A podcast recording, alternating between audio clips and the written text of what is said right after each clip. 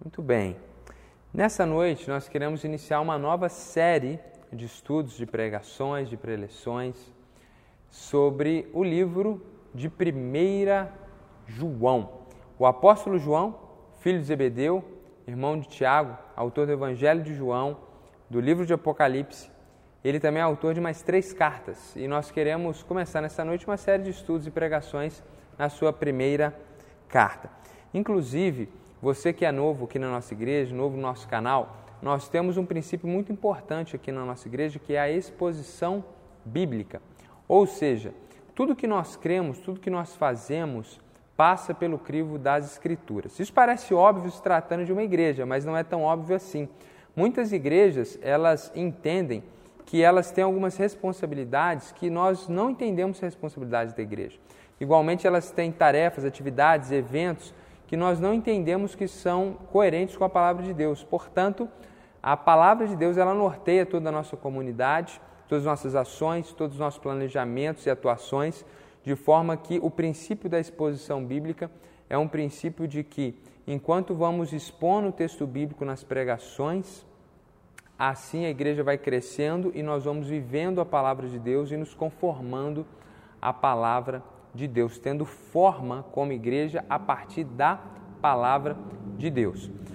Isso também significa que nós levamos muito a sério o estudo das Escrituras.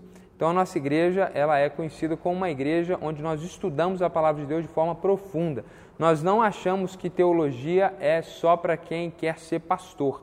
Nós entendemos que todas as pessoas precisam conhecer a Bíblia e conhecer a Bíblia profundamente. Na história da igreja, a Jonathan Edwards foi conhecido como um grande avivalista. Houve um dos maiores avivamentos da história da igreja, na igreja que ele era pastor séculos atrás nos Estados Unidos.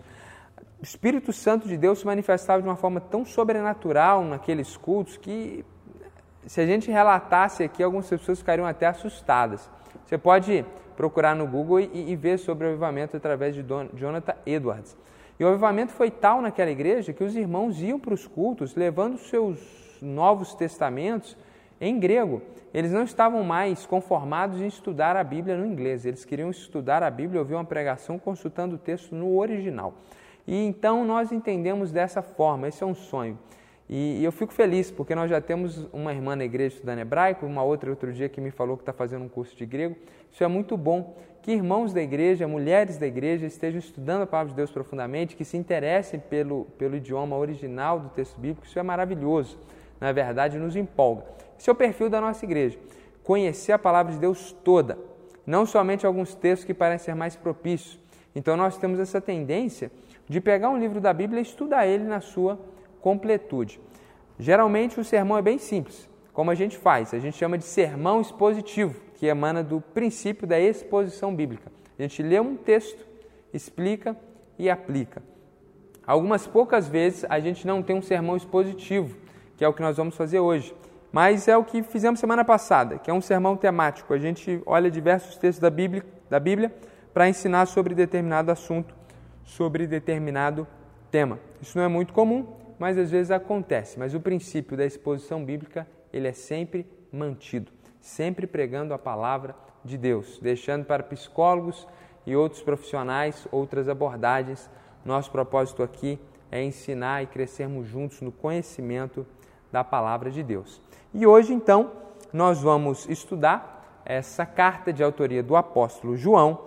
Quando ele escreveu, não é muito preciso para nós, a carta não nos dá indício de quando exatamente ele escreveu, mas ah, certamente foi antes do livro de Apocalipse, porque ele escreve, escreve o livro de Apocalipse já preso, já na ilha de Pátimos, preso por causa da fé em Cristo Jesus. Então, essa carta, certamente, pelas, pelas suas evidências internas, ela é escrita antes do livro de Apocalipse. Mas a gente não sabe nem precisar, a história bíblica não, não nos dá essa base para afirmar se ela é antes do Evangelho de João ou depois do Evangelho. De toda forma, essa é uma carta que ele escreveu com conteúdos muito profundos e muito relevantes para o nosso tempo hoje. Ele fala muito sobre amor ele fala muito sobre unidade, ele fala muito sobre tolerância, ele fala muito sobre falsos ensinamentos.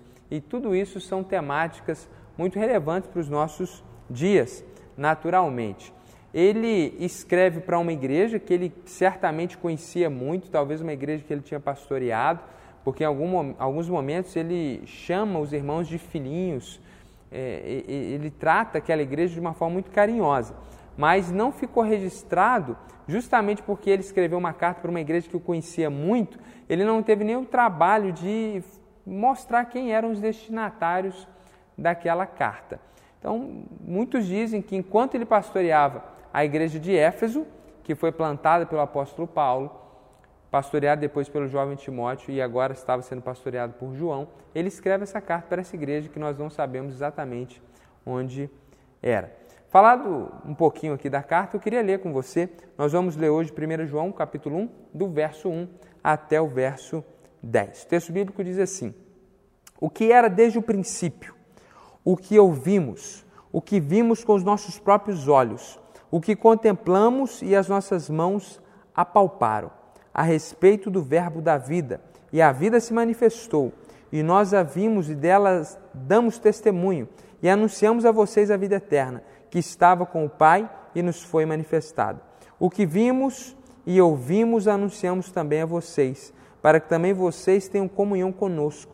Ora, a nossa comunhão é com o Pai e com o seu Filho, Jesus Cristo. E escrevemos essas coisas para que a nossa alegria seja completa.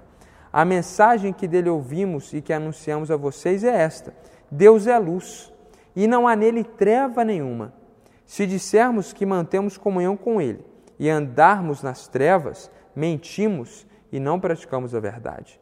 Se andarmos na luz, como ele está na luz, mantemos comunhão uns com os outros, e o sangue de Jesus, seu Filho, nos purifica de todo pecado. Se dissermos que não temos pecado nenhum, a nós mesmos enganamos e a verdade não está em nós. Se confessarmos os nossos pecados, Ele é fiel e justo para nos perdoar os pecados e nos purificar de toda injustiça. Se dissermos que não cometemos pecado, fazemos dele um mentiroso e a sua palavra não está em nós. O apóstolo João, quando ele escreve essa carta, ele tem um grande desafio. Muitos ensinamentos equivocados, que nós chamamos de heresias, porque eles afetavam verdades centrais, dogmas da Igreja de Cristo, do Evangelho, estavam se espalhando. As heresias estavam crescendo, sobretudo ideias gnósticas. O gnosticismo era um pensamento filosófico, místico, religioso que existia antes do cristianismo, mas que é quando ele faz o sincretismo com a fé cristã no século II, que ele cresce e aparece de uma forma muito marcante nos primeiros séculos da era cristã, afeta muito a Igreja de Cristo, atrapalha muito o avanço do verdadeiro Evangelho, mas isso tudo se dá no século II. Aqui no primeiro século, quando João, ainda vivo, escreve essa carta, nós não temos um gnosticismo tão avançado, um, um, um gnosticismo tão presente, tão concreto, mas nós temos já ideias que nós podemos dizer que, de certa forma, eram coerentes com, essa, com esse movimento equivocado que a história chama de gnosticismo. Então, o apóstolo João ele escreve essa carta para combater em muitos aspectos, a gente vai ver isso ao longo das semanas, pensamentos equivocados que esse proto-gnosticismo, proto-gnosticismo, vamos chamar assim nessa noite, estava ensinando, estava afetando aquela comunidade. É, inclusive existia um homem chamado Serinto, que era um grande expositor daquela perspectiva e ensinava algumas coisas bastante equivocadas, dizendo, por exemplo, que Jesus ele não era é, o Deus criador, que o Deus criador era inferior a uma outra divindade superior. Então ele acreditava de fato em algumas coisas muito equivocadas e muito distantes da mensagem verdadeira da Escritura. E Irineu, no seu livro Contra as Heresias, que foi um grande teólogo do primeiro século, ele escreve algo muito interessante. É, o apóstolo João, estava tomando banho num, num, local de banho público, algo que existe até hoje em alguns países do Oriente, né, muito incomum aqui no Brasil, que são banheiros que as pessoas vão para tomar banho, né, banheiros coletivos com águas termais.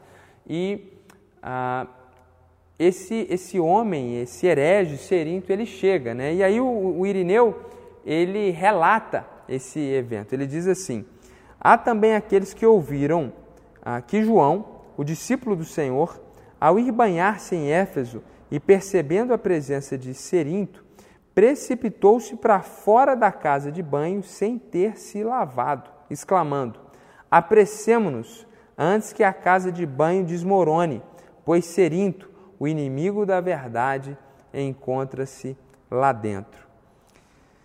Era um momento crítico, era um momento tenso. A gente percebe que o apóstolo João não tinha muita paciência e a gente não tem que ter mesmo, com falsos mestres. E ele não tinha com Serinto, que era esse grande personagem daquele período. Então, ah, muitos desses falsos mestres, inclusive, tinham sido membros da igreja tinham saído da igreja. Estavam ensinando várias coisas de forma equivocada. Isso estava ameaçando a unidade da igreja. Porque a partir do momento que você tem diversas outras perspectivas, diversas outras ideias, a igreja de Cristo, muitas vezes na sua inocência, na sua pequenez no conhecimento, se deixa influenciar e muitas pessoas começavam a seguir esses falsos ensinamentos, esses falsos mestres. Então, a unidade da igreja estava em xeque, então o apóstolo João escreve uma carta justamente para combater esses falsos ensinamentos e preservar a unidade da igreja. Então, se a gente olhar, por exemplo, o verso 3, o texto bíblico diz assim: O que vimos e ouvimos anunciamos também a vocês, para que também vocês tenham comunhão conosco. O apóstolo João está dizendo que ele ensinava o verdadeiro evangelho e o evangelho que falava de Cristo é quem ele viu com seus próprios olhos, porque aqui está escrevendo o apóstolo João, que foi chamado ainda adolescente para seguir Jesus.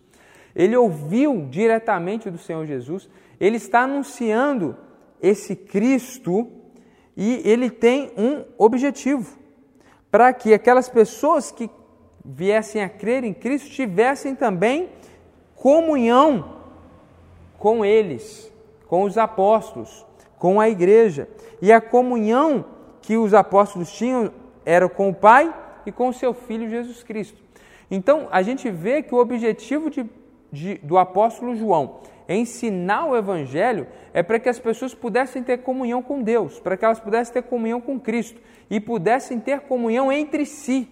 Elas pudessem ter unidade, fazer parte da família de Deus e formarem um corpo unificado em Cristo Jesus. Se nós olharmos também o verso 7, ele diz: Se andarmos na luz, como Ele está na luz, mantemos comunhão uns com os outros e o sangue de Jesus, seu Filho, nos purifica de todo pecado. Mais uma vez a palavra comunhão aparece. Se nós andarmos na luz como Deus e Jesus estão na luz, nós mantemos comunhão uns com os outros. Então, tanto no verso 3 quanto no verso 7, nós percebemos como que a comunhão com Deus e a comunhão com o próximo, comunhão com a igreja, mais precisamente falando, estão interligados e aparecem quase que abruptamente no mesmo versículo. É muito importante, isso vai ser muito colocado ao longo de todo esse texto, isso vai aparecer aqui outras vezes ainda nessa noite e mais para frente nas próximas pregações, porque de fato a relação e a comunhão com Deus, ela interfere efetivamente e nos leva e determina a nossa comunhão com o nosso irmão em Cristo. E o contrário também é verdadeiro. Quando nos falta comunhão com Deus, nos falta comunhão com o nosso irmão. Então a gente vê o apóstolo João no verso 3, no verso 7, apontando para essa necessidade de unidade, essa ânsia por uma comunhão da igreja para com Deus e para com os irmãos. No verso 4, ele diz: E escrevemos essas coisas para que a nossa alegria seja completa. O apóstolo João escrevendo aquela carta para uma igreja que ele conhecia muito bem, talvez assumindo um ministério novo em Éfeso, escreve uma carta, isso aqui é uma conjectura, para uma igreja que ele tinha pastoreado muito tempo. O que é fato é que ele conhecia muito bem, tinha um carinho, uma intimidade muito grande com aquela igreja. Ele, ele, ele diz: Eu quero que a minha igreja seja completa. Como que a alegria dele era completa? Em ver aquela igreja unida. Ele fala sobre essa alegria completa logo depois do verso 3, onde ele diz que tudo que ele disse, tudo que ele ensinou, é para que as pessoas tivessem comunhão com eles e com o Pai. Ou seja, essa unidade, essa comunhão para com Deus, para com o próximo, é o que faz com que o apóstolo João estivesse com a sua alegria completa. Então, deixando isso claro, deixando claro a importância da unidade, deixando claro a importância da comunhão, dizendo que isso que traria o coração dele a plenitude de alegria e falando sobre essa importância de unidade e comunhão, porque estava diante de falsos mestres como Serinto, que ameaçavam a unidade e comunhão da igreja, o apóstolo João vai propor para nós então dois caminhos para que aquela igreja, para que uma igreja se mantenha unida. Então você que é evangélico, faz parte de uma igreja evangélica, eu quero que você preste muita atenção nessa palavra nessa noite. Quero te convidar a estar muito atento, porque nós vamos ver agora dois caminhos que nós podemos trilhar, segundo a palavra de Deus, para que a gente mantenha a nossa igreja unida. E primeiro caminho, primeiro passo, primeira medida que a gente precisa tomar para que a igreja se mantenha unida, vai se repetir ao longo de diversos versículos. E eu já vou dizer para você de uma forma muito clara e objetiva. Para que a gente possa manter a igreja de Cristo unida, nós precisamos conhecer a verdade. Conhecer a verdade de Deus. O apóstolo João vai usar diversos versículos, eu quero mostrar isso para você nesse momento, para mostrar exatamente quem era Jesus. Ele quer deixar muito claro, ele quer mostrar essa verdade. Porque se as pessoas conhecerem a verdade, e se todos estiverem unidos nessa verdade, nós temos um memorando de entendimento. Nós temos uma base sólida, porque ela é verdadeira, e uma base única, onde todos nós estamos plantados. E nela nós nos movemos, e nela nós vivemos, e nós então nos mantemos unidos. Quando vêm os falsos ensinamentos, a mentira, a heresia, o engano, aí pessoas são enganadas. E fora da verdade surgem grupos paralelos e muitas vezes dentro de uma igreja local nós temos divisões, dificuldades, falta de união, justamente porque falta conhecimento da verdade. E aí o apóstolo João vai trazer para nós quatro aspectos dessa verdade que é, é verdadeira é, e é real dentro do Evangelho. Primeiro, ele começa dizendo no verso 1 o seguinte: o que era desde o princípio. Ele está falando de Cristo, ele está falando de Jesus. E ele está falando que Jesus era desde o princípio. Essa palavra princípio, ela era um termo filosófico, inclusive um termo técnico dentro da filosofia, que, que significa o meio pelo qual tudo foi criado. Então, quando ele diz que Jesus era desde o princípio, o que ele está dizendo é exatamente o que ele diz lá no Evangelho de João, capítulo 1, verso 2. Ou seja, em outro livro, segundo versículo do outro livro que ele escreveu, e está de acordo com o que ele está falando aqui no primeiro versículo desse outro livro. Ele está dizendo que Jesus é o princípio da criação de Deus, ou seja, tudo que foi criado foi criado através de Jesus. Ele era desde o princípio. Isso é para mostrar que Jesus, ele é eterno. E ele está dizendo isso para afirmar que Jesus ele é divino. E aí ele prossegue que ele viu com seus próprios olhos, contemplou, que as suas mãos apalparam. Inclusive, ele relata no outro livro dele, que é o Evangelho de João, que ele, ele, ele deitou no, no ombro é, de Jesus naquela última noite, antes da, da, da, do fatídico dia da crucificação. Então, ele tocou, ele viu. Né?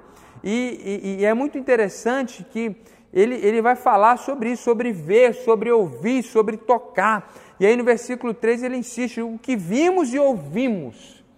Porque ao mesmo tempo que ele afirma que Jesus estava lá na, no princípio, que ele era eterno, que ele é eterno, que ele é divino, ele também vai dizer que foi apalpado, que, que olharam e viram. Ou seja, Jesus também ele era humano.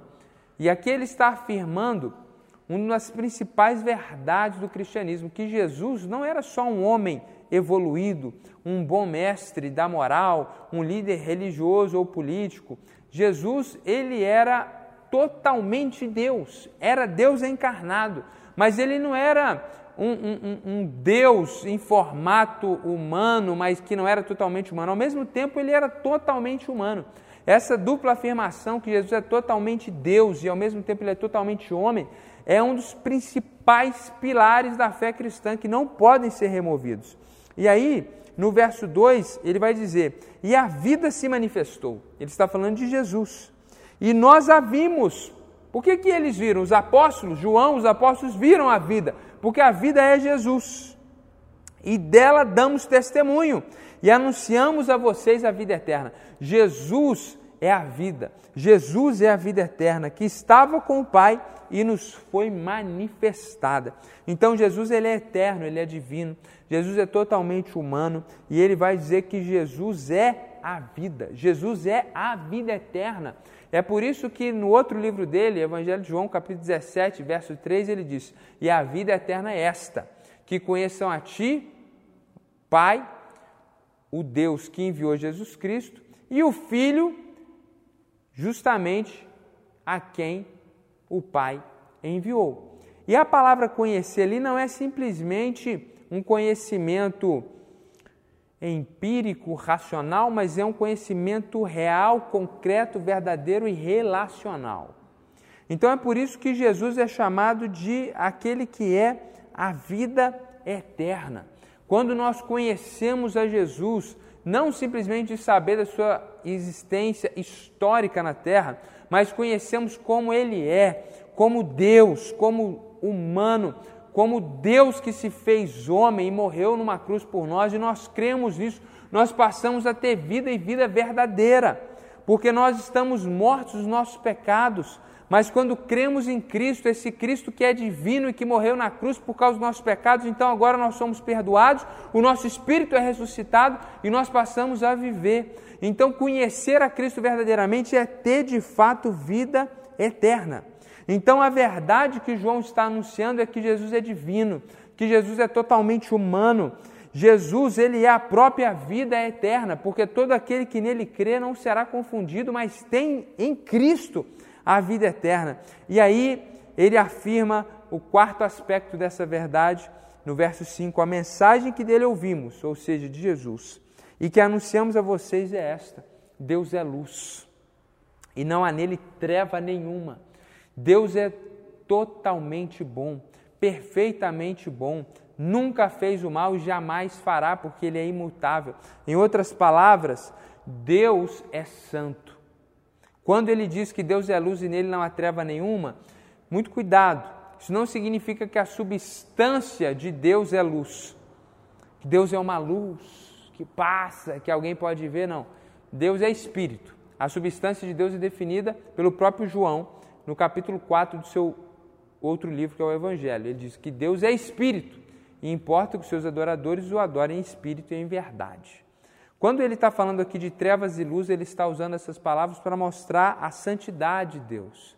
Que nele não há trevas, nele não há pecado, nele não há erro, nele não há engano, nele não há maldade. Então, nós entendemos que quando o apóstolo João está afirmando essas quatro verdades a respeito de Jesus, que ele é divino, que ele é eterno, e por isso ele é divino, que ele é totalmente humano, essa é a segunda verdade, que ele é a própria vida eterna, porque é conhecendo ele que a gente desfruta de uma vida eterna, que significa ter os nossos pecados perdoados, viver uma vida plena nessa vida e após a morte viver eternamente com Deus e não sofrer e perecer no inferno. E a quarta, a quarta verdade que ele coloca é que Deus é santo, que ele é luz e já ficou claro que Jesus é Deus. Então ele está falando que esse Jesus é divino, que ele é humano, que ele é a vida eterna e que ele é santo. Ele é de uma natureza diferente da nossa. Nós fomos criados por ele, nós não somos divinos. Nós somos pecadores e falhos, ele é perfeito. Não há sombra de variação, não há treva nenhuma em Deus. Ele não criou o mal. O mal é consequência da ação de seres que tinham uma liberdade, anjos e seres humanos. Ele é bom, ele é santo. E ele está dizendo essas verdades que são tão fundamentais no cristianismo, no início, justamente nesse contexto onde ele está falando de comunhão, porque ele entendia isso, que quando a igreja tinha o conhecimento da verdade, ela estava imunizada em relação a falsos ensinos que poderiam levar algumas pessoas a crerem nesses falsos mestres e dessa forma a igreja estava livre da ruptura, livre de facções, de grupos, de divergências. Infelizmente, dentro de uma comunidade local, quando ideias equivocadas, mentiras engano são introduzidos, inicia-se um processo de ruptura, de tristeza, de facções, de grupos e a unidade da igreja passa a estar ameaçada. É por isso que a igreja ela não é um local para que tudo seja ensinado, que diversos pontos de vista sejam ensinados, mas é um local onde nós anunciamos e pregamos a verdade. E a verdade perpassa por esses quatro aspectos, aspectos principais a respeito de quem Jesus é: divino, humano, vida eterna, santo. E o outro caminho que ele vai propor para nós, para que a gente mantenha a Igreja de Cristo unida, não é só ter o conhecimento da verdade, não só desses quatro aspectos, mas de toda a verdade. Não é só conhecer. Ele vai nos mostrar agora que para que uma igreja se mantenha unida, ela precisa, além de conhecer a verdade, ela precisa praticar a verdade. Então, no verso 6, ela diz: Se dissermos que mantemos comunhão com Ele, e andarmos nas trevas, mentimos e não praticamos a verdade. Em outras palavras, se nós temos comunhão com Deus, se nós nos relacionamos com Deus, se nós andamos com Deus e nele não há treva nenhuma, nós não podemos estar andando em trevas. Então, se alguém diz, eu, eu conheço a Deus, eu sou um cristão, eu sou uma pessoa religiosa, mas vive em pecado, vive em trevas, não vive uma vida de santidade, isso não é possível. Então, em outras palavras, o que o texto está dizendo é que para que uma igreja se mantenha unida, a igreja precisa não só conhecer a verdade, mas praticar a verdade. E praticar a verdade, no primeiro momento, significa viver em santidade, significa andar no caminho da luz, significa, como diz o Salmo 119, lâmpada para os meus pés é a tua palavra, ou seja, nós andamos no caminho que é iluminado pela palavra de Deus, nós caminhamos no caminho que é proposto por Deus. Nós andamos no caminho de Deus, isso é o caminho da santidade. Nós não vivemos em trevas, nós não vivemos em pecado, nós não vivemos fazendo aquilo que é desagradável a Deus. Nós não só conhecemos a verdade, mas nós praticamos a verdade. E o que é praticar a verdade? Primeiramente, praticar a verdade é viver como Jesus viveu, de forma santa, de forma reta, de forma plena. Ou seja, viver em cada aspecto da sua vida como Jesus viveria. Se Jesus fosse casado, o que ele não foi, como que ele seria enquanto marido? Como que Jesus foi enquanto carpinteiro? Como que ele agia nas suas relações de trabalho? Qual era a ética profissional de Jesus? Como ele foi enquanto filho?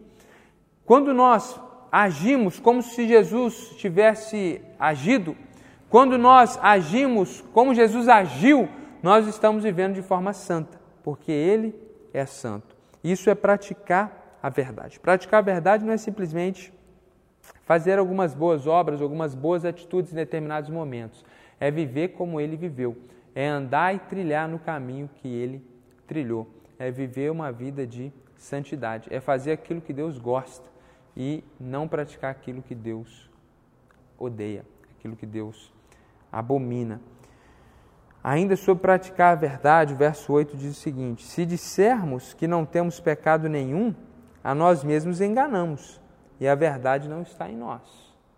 Ou seja, praticar a verdade é lutar para ter uma vida santa, mas é ao mesmo tempo reconhecer os nossos pecados. E ele vai dizer a mesma coisa no verso 10. Se dissermos que não cometemos pecado, fazemos dele, ou seja, Deus um mentiroso, e a sua palavra não está em nós, porque Deus diz que todos nós somos pecadores. Então, meus irmãos, viver em santidade e praticar a verdade não significa que nós não erraremos, não significa que nós não podemos cometer pecados ocasionalmente.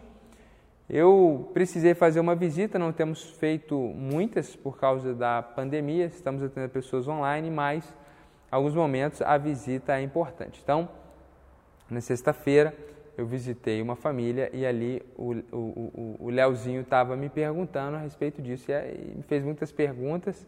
Foi um tempo muito bom e ele é, me perguntou o seguinte: ah, Você peca muito, pastor, durante o dia? E eu falei para ele: Infelizmente, eu peco bastante. É, as pessoas que acham que pecam um pouco durante o dia é porque elas não entenderam de fato que é pecado. Então elas, elas tem uma visão muito limitada do que é pecado e acha que elas são boas demais.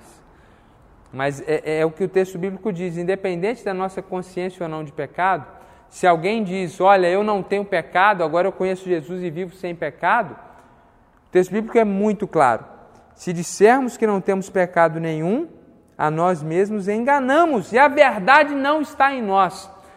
É, é muito comum aqui no Brasil que algumas igrejas existe essa, essa teoria de que uma vez que alguém está em Cristo, ela vai viver agora sem pecado. O texto bíblico está dizendo claramente que não há verdade em quem afirma isso. Porque praticar a verdade, além da luta para viver em santidade, significa também reconhecer os nossos pecados, e isso ocorre diariamente. E aí o verso 9 traz luz também em relação a esse assunto, porque o verso 9 diz: Se confessarmos os nossos pecados, Ele é fiel e justo para nos perdoar os pecados e nos purificar de toda a injustiça. Isso significa, meus irmãos, que praticar a verdade significa lutar para ter uma vida santa, para ver como Jesus viveu. Mas certamente vamos nos equivocar e cometer erros porque somos pecadores. Então é uma vida de reconhecimento dos nossos pecados e também é uma vida de confissão. Se confessarmos, então, como diz a máxima reformada, isso é verdadeiro. A vida cristã não é só precedida de arrependimento, não é só quando você se arrependeu dos seus pecados e creu em Jesus e a vida cristã começou. Não, a vida cristã é precedida e acompanhada de arrependimento. Nós vivemos uma vida de constante arrependimento, de contrição, clamando a Deus misericórdia e pedindo a Ele para que nos auxilie, para que a gente supere os nossos pecados, para que a gente seja cada dia mais parecido com Cristo. Então, caminhando para a nossa conclusão, a igreja que crê, que conhece a verdade e vive essa verdade, ela permanece unida diante de toda e qualquer situação que possa ameaçar a sua comunhão. Naquele período, havia falsos mestres que queriam arrebanhar pessoas para que essas pessoas servissem de trampolim para, os seus bel, para o seu bel prazer. E é o que acontece hoje: falsos mestres querem arrebanhar pessoas para terem poder, para terem recursos financeiros, para terem adoração dessas pessoas. Então, aquela realidade é muito comum hoje. Igualmente, a unidade da igreja está ameaçada por perspectivas periféricas em nossas vidas pessoais, mas que muitas vezes nós deixamos que isso sobressaia dentro da igreja. E isso ameaça a unidade. Portanto, meus irmãos, essa mensagem é extremamente relevante e importante para nós hoje. Precisamos conhecer bem a verdade para que ninguém seja enganado e seja afastado da nossa comunhão. E essa comunhão não é só comunidade, comunhão da nossa igreja local, mas veja como o apóstolo João coloca: é comunhão conosco, com os apóstolos, mas é comunhão com o Pai e com o Filho. Então, para termos comunhão com a igreja local, ao mesmo tempo nós temos comunhão com o Pai, nós temos comunhão com o Filho. A, a, unidade, ela é ao mesmo tempo com Deus e ao mesmo tempo dentro de uma igreja local. Por quê? Porque a igreja local é o corpo do próprio Cristo. Então é impossível que você não tenha comunhão com a igreja local e tenha comunhão com o Pai. E o contrário também é verdadeiro. Ninguém pode dizer que tem comunhão com Deus e não tem com a igreja, ou que tem com a igreja e não tem com Deus. Não, é uma coisa só porque a igreja é o corpo de Cristo. É por isso que o apóstolo João coloca de uma forma tão próxima, porque de fato a unidade e a comunhão é entre nós, porque nós somos a igreja e é com o Pai. E os falsos ensinos nos tiram dessa comunhão. E quando não praticamos a verdade, estamos fugindo dessa comunhão, porque nós não estamos caminhando junto estando junto, andando na mesma página, no mesmo caminhar, no mesmo trilho com aquelas pessoas. Nós estamos vivendo uma vida de pecado, sem a santidade, enquanto a igreja está aqui caminhando em santidade. Nós precisamos ter comunhão com Deus, comunhão com os outros. E essa unidade ela é garantida quando nós conhecemos a verdade e quando nós vivemos a verdade. Se nós pudéssemos resumir tudo que nós falamos, a unidade da igreja é assegurada pelo conhecimento e prática da verdade. Se for alarme da igreja, não tem problema, vou repetir para você ouvir bem. A unidade da igreja é assegurada pelo conhecimento e prática da verdade. Então, meus irmãos, essa unidade a que eu me refiro é em relação a Cristo e em relação aos irmãos. Entre os membros daquela comunidade.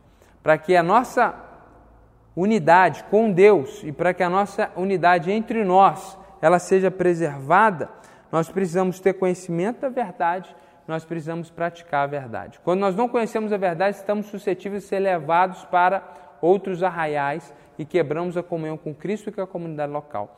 Quando não vivemos a verdade, nós mesmos nos tiramos da comunhão da igreja e com Cristo, porque Cristo e a igreja andam no caminho de santidade. Se você vive fora da santidade, você está saindo da comunhão. E quão perigoso é? Quão perigoso é para você estar fora da comunhão? Quando você não crê na verdade, quando você não conhece a verdade, quando você não pratica a verdade. Quão perigoso é estar fora dos arraiais de Cristo e debaixo das asas do Todo-Poderoso, do Onipotente. Esteja em comunhão e unidade com Deus, esteja em comunhão e unidade com seus irmãos. Isso é espiritualmente seguro para você. Emocionalmente, isso é um privilégio. As pessoas gostam de criticar a igreja. Essas são aquelas que não obedecem, não praticam a verdade porque aquelas que praticam, elas perdoam, elas se achegam e elas encontram um ambiente terapêutico, um ambiente saudável, um ambiente de companheirismo, um ambiente de unidade. E elas são beneficiadas. A igreja unida, a igreja em comunhão, ela tem muitos benefícios. Enquanto grupo, na nossa coletividade, mas também na nossa individualidade. Pensando, meus irmãos, nesse tempo de online, pensar em comunhão, é muito interessante perceber que aqueles que estão em comunhão com a igreja de Jesus, a pandemia nos impediu de estar pertos fisicamente, mas não nos impediu de andarmos no mesmo ritmo. Meus irmãos, eu tenho dito isso, a igreja de Jesus não parou. E a nossa igreja não parou. Muitas coisas estão acontecendo.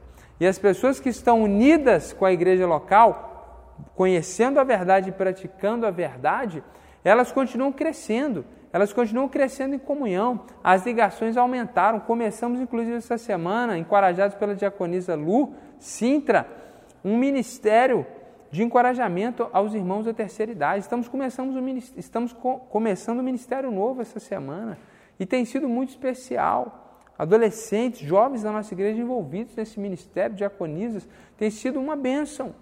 Então a igreja ela continua ativa, as pessoas continuam crescendo em comunhão, as pessoas estão se ligando, as pessoas estão fazendo videochamadas, as pessoas estão se apoiando uma nas outras, porque a igreja está unida. Nós precisamos valorizar nesse ambiente de online, nesse ambiente EAD, essas oportunidades que temos através da tecnologia e estarmos juntos nas quartas, nos domingos. Nós fazemos esse momento no domingo para que, dentro do possível, todos nós venhamos a estar juntos, juntos assistindo às 19 horas, unidos, assistindo pela primeira vez. Isso vai nos mantendo esse senso de coletividade, de unidade. Isso é muito importante. E nós precisamos fazer toda essa reflexão. Tomar muito cuidado com o que a gente assiste nesse período achando que isso vem de Cristo, mas vai nos afastar da comunhão com Cristo, porque não é correto, porque não é verdadeiro. João, meus irmãos, escreve diante das ameaças às unidades daquela igreja, heresias, falsos mestres, e hoje nós temos essas outras ameaças. A gente não precisa ficar enumerando aqui o que, que divide uma igreja, o que faz com que as pessoas fiquem chateadas dentro da comunidade local, mas nada disso vem de Jesus. A gente quer mesmo é ter a igreja unida, como o apóstolo Paulo dizia, o apóstolo João, desculpa, dizia que a alegria dele estava completa, né, ao ver essa igreja unida em comunhão com Cristo e em comunhão uns com os outros. Então, assim, ele nos ensina dois caminhos para segurar a comunhão, que é conhecer a verdade e praticar a verdade. Então, vamos continuar nos esmerando para conhecer a verdade e nós estamos fazendo um trabalho muito sério para apresentar a verdade para você e vamos nos esforçar para que juntos a gente possa viver a verdade, viver em santidade e assim nós vamos crescendo em unidade. Temos pensamentos distintos, somos diferentes por natureza, mas conhecemos a verdade da palavra de Deus e praticamos a verdade. Isso nos coloca no mesmo patamar, isso nos coloca numa base de entendimento, isso nos mantém unidos e assim nós vamos avançando. Se você está ouvindo essa palavra e sente que precisa conhecer mais da verdade de Deus, que ainda não conhece Jesus de uma forma profunda, e você, ouvindo isso, entende que precisa conhecer mais da verdade de Jesus, você pode escrever aqui no chat agora, deixar um contato seu, um e-mail, um telefone, e nós vamos entrar em contato contigo, ou procure um membro da igreja se você conhece, revele isso, abra o seu coração, que nós queremos, ainda que remotamente, ainda que online, estudar mais a palavra de Deus com você, para que você possa crescer no conhecimento da verdade e assim você vai poder praticar mais a verdade e assim poderá ter comunhão com Deus, comunhão com Jesus e também comunhão com o corpo de Cristo que é a igreja. Que Deus nos abençoe, que Deus preserve a nossa igreja unida, um tempo de tantas vozes, de tantos acontecimentos, de tantas perspectivas. Nós queremos sair dessa provação e desses conflitos unidos em comunhão e aprovados pelo Senhor. Vamos orar mais uma vez. Senhor, muito obrigado por essa noite, muito obrigado por esse tempo que estamos expressando comunhão e unidade, assistindo juntos essa palavra e louvando ao Senhor com canções, orando juntos, ainda que cada um no seu lar. Deus, em nome de Jesus, nós te glorificamos, nós te agradecemos, pedimos que o Senhor nos auxilie a praticar a tua verdade, a tua palavra, a viver de uma forma que te agrada e, igualmente, abra o nosso entendimento para que a gente conheça cada vez mais e mais da tua palavra. E, Deus, em nome de Jesus Cristo, que o Espírito Senhor nos guarde, nos abençoe, nos dê uma semana cheia da tua graça. Em nome do Senhor Jesus que nós oramos, pedimos a tua graça, a tua bênção, para que a gente se mantenha unido e em comunhão. Em nome de Jesus que nós oramos. Amém, Senhor. E amém. Boa semana. Que Jesus abençoe a sua vida.